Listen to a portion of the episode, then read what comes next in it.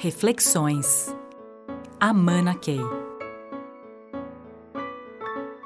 Quando a gente fala da importância da integração, eu posso dizer que é uma das grandes prioridades que nós temos hoje nas organizações e no país. Enquanto nós estivermos absolutamente fragmentados, estamos totalmente desotimizados. E todos nós sabemos disso, né?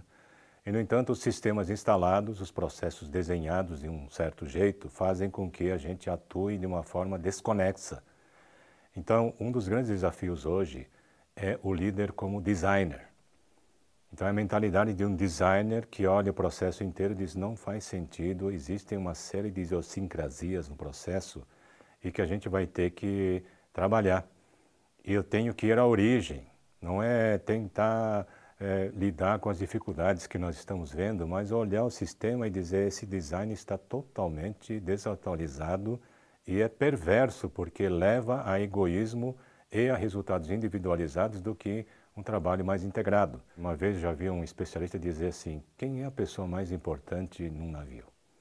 Aí todo mundo começa a falar: não, é maquinista, é o, é o capitão, etc. Ele diz: não, é o designer do navio. Porque se o navio foi mal desenhado, ele vai afundar, não obstante o fato do capitão ser excelente. Então nós temos que ter esse discernimento de olhar e dizer existe forma de desenhar e organizar processos né, técnicos e humanos é, de um jeito genial que faça a produtividade aumentar dezenas de vezes.